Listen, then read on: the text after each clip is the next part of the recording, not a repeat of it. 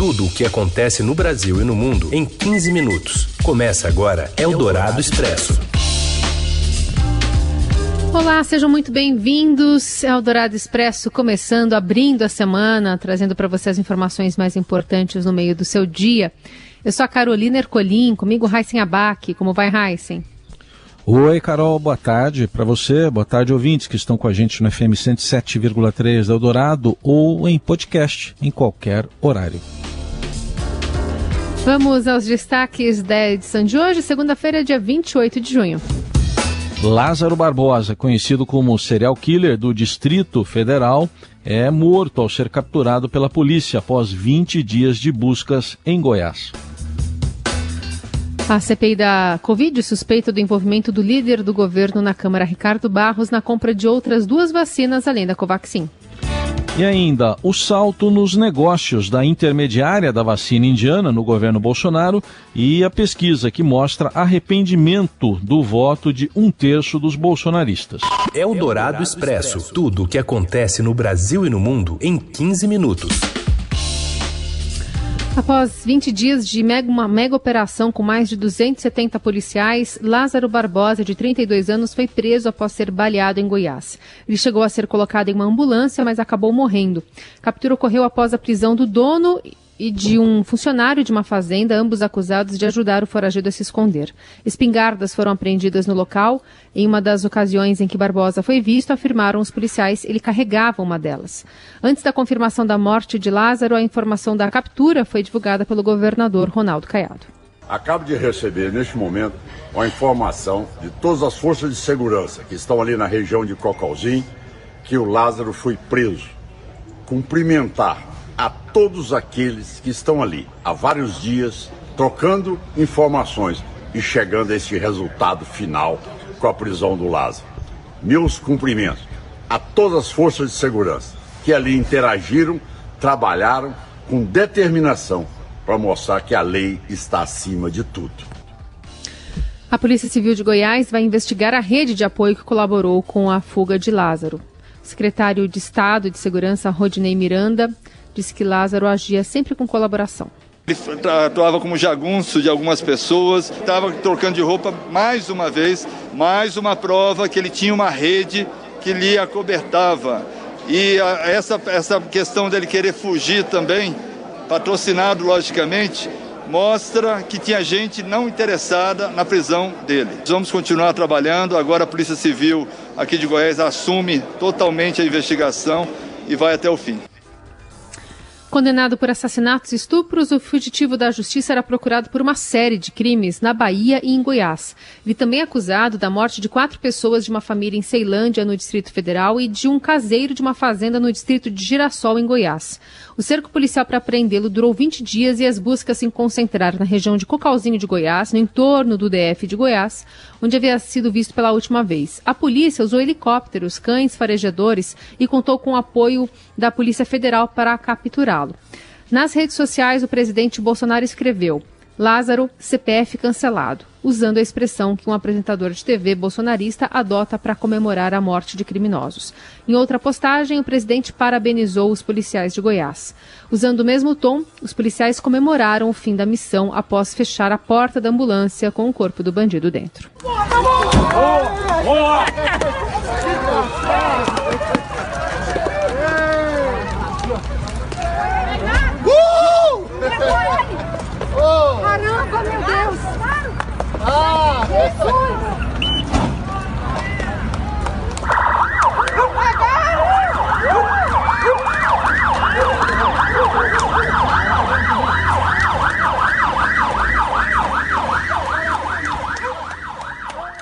Eldorado Expresso.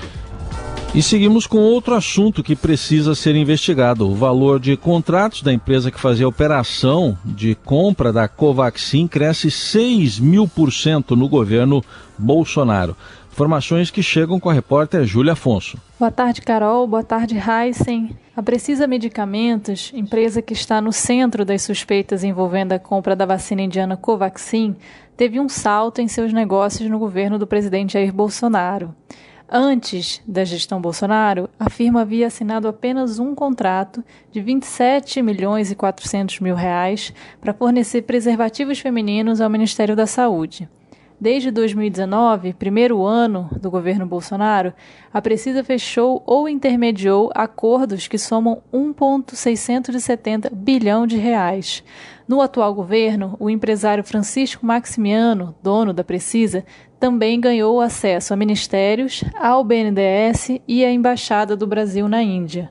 Antes de Bolsonaro, a firma havia assinado apenas um contrato com o governo federal desde a sua criação. Segundo o portal da Transparência, a Precisa recebeu 27 milhões e 400 mil reais em 2018 pela venda de 11 milhões e 700 mil preservativos femininos. Naquela época, o presidente era Michel Temer e o ministro da Saúde era o, era o hoje atual líder do governo na Câmara, o deputado Ricardo Barros. Nos anos seguintes, já com a dobradinha Bolsonaro-Barros, a empresa ampliou seus negócios, assinou novos novos contratos que somam então 1 bilhão 670 mil reais. Na sexta-feira passada, o deputado Luiz Miranda afirmou à CPI da Covid no Senado que Bolsonaro atribuiu a Barros os rolos envolvendo a compra da vacina Covaxin. O líder do governo admitiu ontem ter sido citado pelo presidente, mas atribuiu a menção a outro contato suspeito envolvendo sua gestão no ministério. A CPI vai investigar também a compra de vacinas russa e chinesa. Fabrício de Castro traz os detalhes. Boa tarde, Heisen. Boa tarde, Carol. A compra da vacina Covaxin da Índia não será o único escândalo a ser investigado pela CPI da Covid. A comissão quer apurar também a ligação do líder do governo na Câmara, Ricardo Barros, com a compra de duas outras vacinas pelo Ministério da Saúde. São elas a russa Sputnik V e a vacina produzida pelo laboratório chinês CanSino. Nos três casos, o quadro é parecido: vacinas mais caras compradas de laboratórios internacionais por meio de intermediários no Brasil, com elos com o líder do governo. Barros, no entanto, nega irregularidades. Em um dos casos, o governo do Brasil se dispôs a comprar 60 milhões de doses, ao preço de 17 dólares cada uma da vacina chinesa. Essa vacina é representada no Brasil pela Belcher Farmacêutica. Uma intenção de compra foi assinada no dia 4 de junho. O preço da dose equivale a cerca de 84 reais. O valor total da compra, se efetivada, será de mais de 1 bilhão de dólares. O problema é que a Belcher Farmacêutica é sediada em Maringá, reduto eleitoral de Barros. Outro contrato no foco da CPI é o da compra de 10 milhões de doses da vacina russa Sputnik V a 12,60 dólares por dose. O contrato foi assinado com a União Química, sediada no Brasil.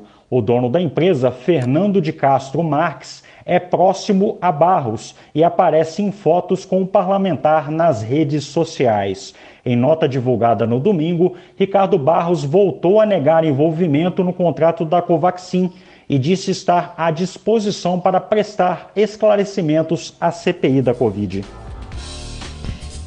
E o presidente Bolsonaro, ao comentar com apoiadores hoje a denúncia de irregularidades na compra da vacina Covaxin, disse que não tem como saber o que acontece nos ministérios do seu governo. Disse o seguinte: ele, o deputado Luiz Miranda, que apresentou informações sobre a compra da vacina. Eu nem sabia como é que estavam as tratativas da Covaxin, porque são 22 ministérios.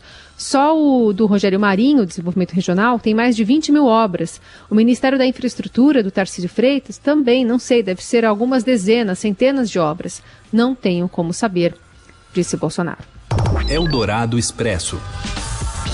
A Prefeitura de São Paulo espera fechar a semana com a manutenção do calendário inicial de vacinação contra a Covid para o grupo com 42 anos, mas depende de doses enviadas pelo Estado para cumprir a meta. Hoje estão sendo vacinados paulistanos com 46 anos e amanhã será a vez de quem tem 45.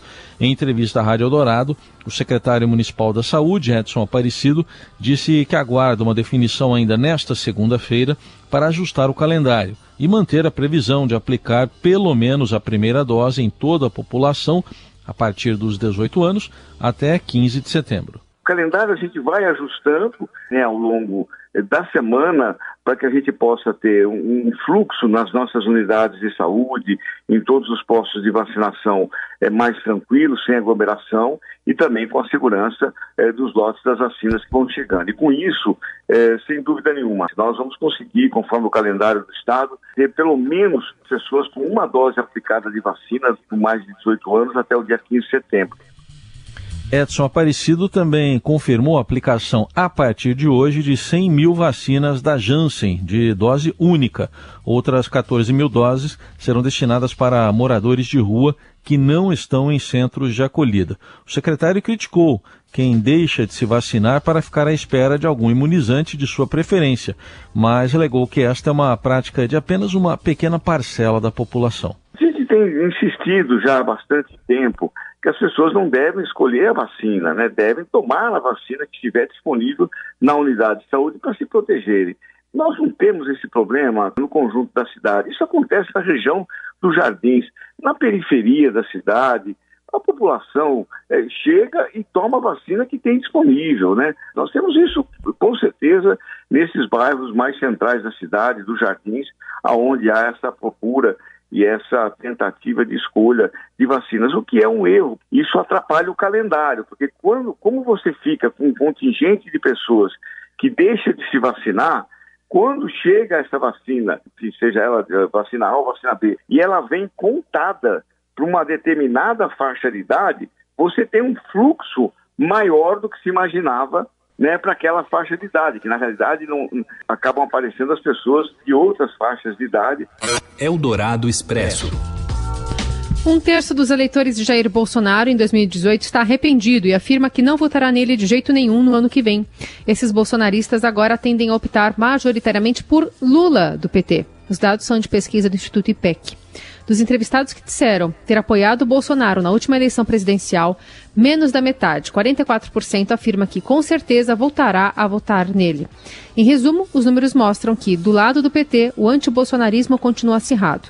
Mas, entre os bolsonaristas de 2018, o antipetismo já não é um tema unificador. Eldorado Expresso.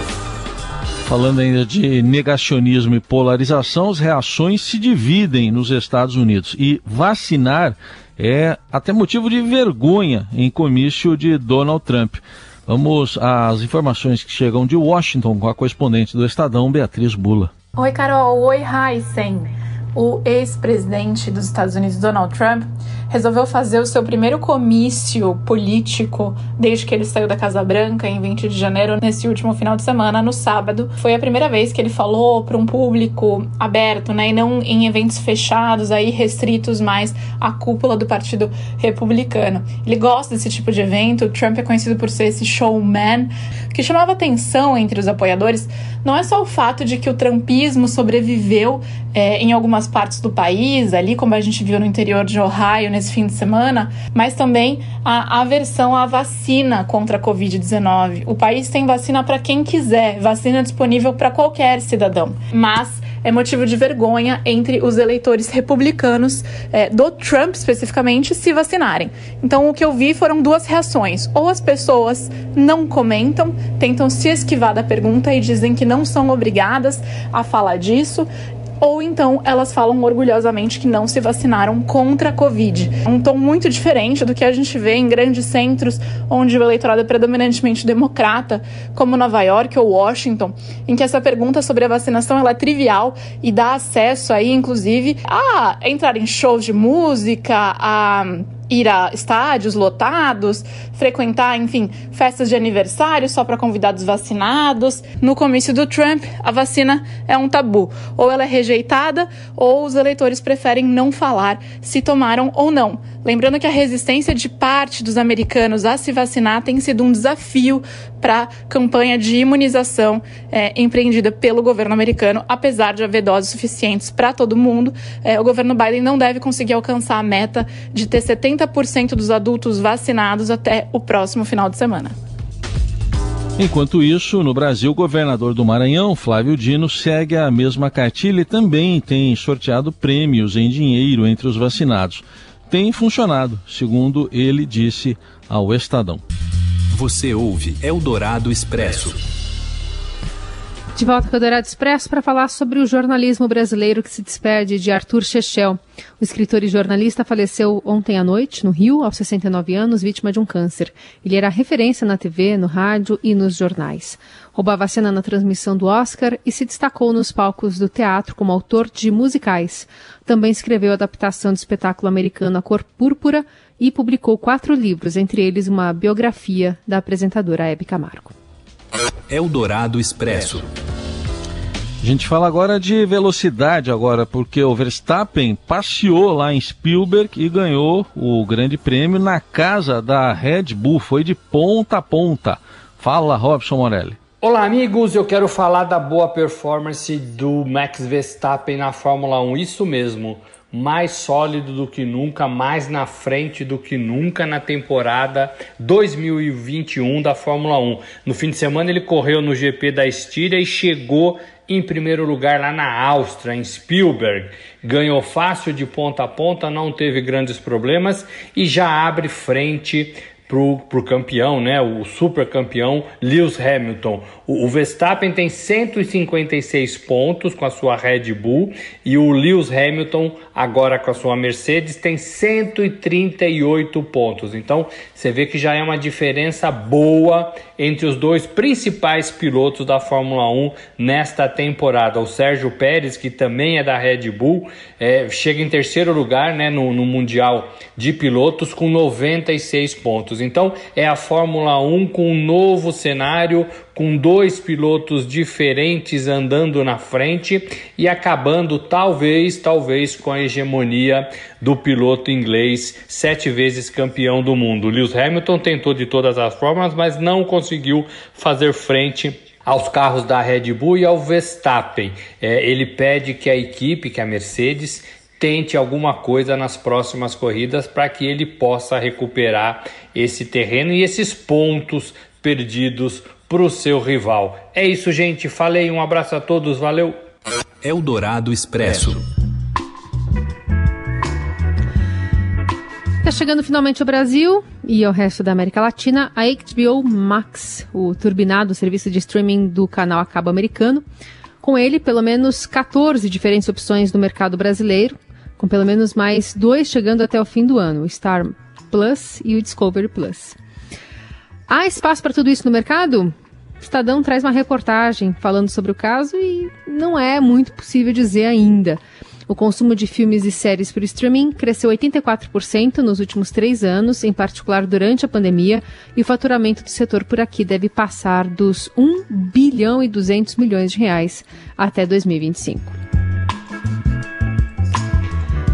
Fechamos por aqui o Eldorado Expresso desta segunda, abrindo a semana. Você ouve novas informações e fica acompanhando todo o noticiário também nas plataformas do Estadão. Valeu, Raíssa.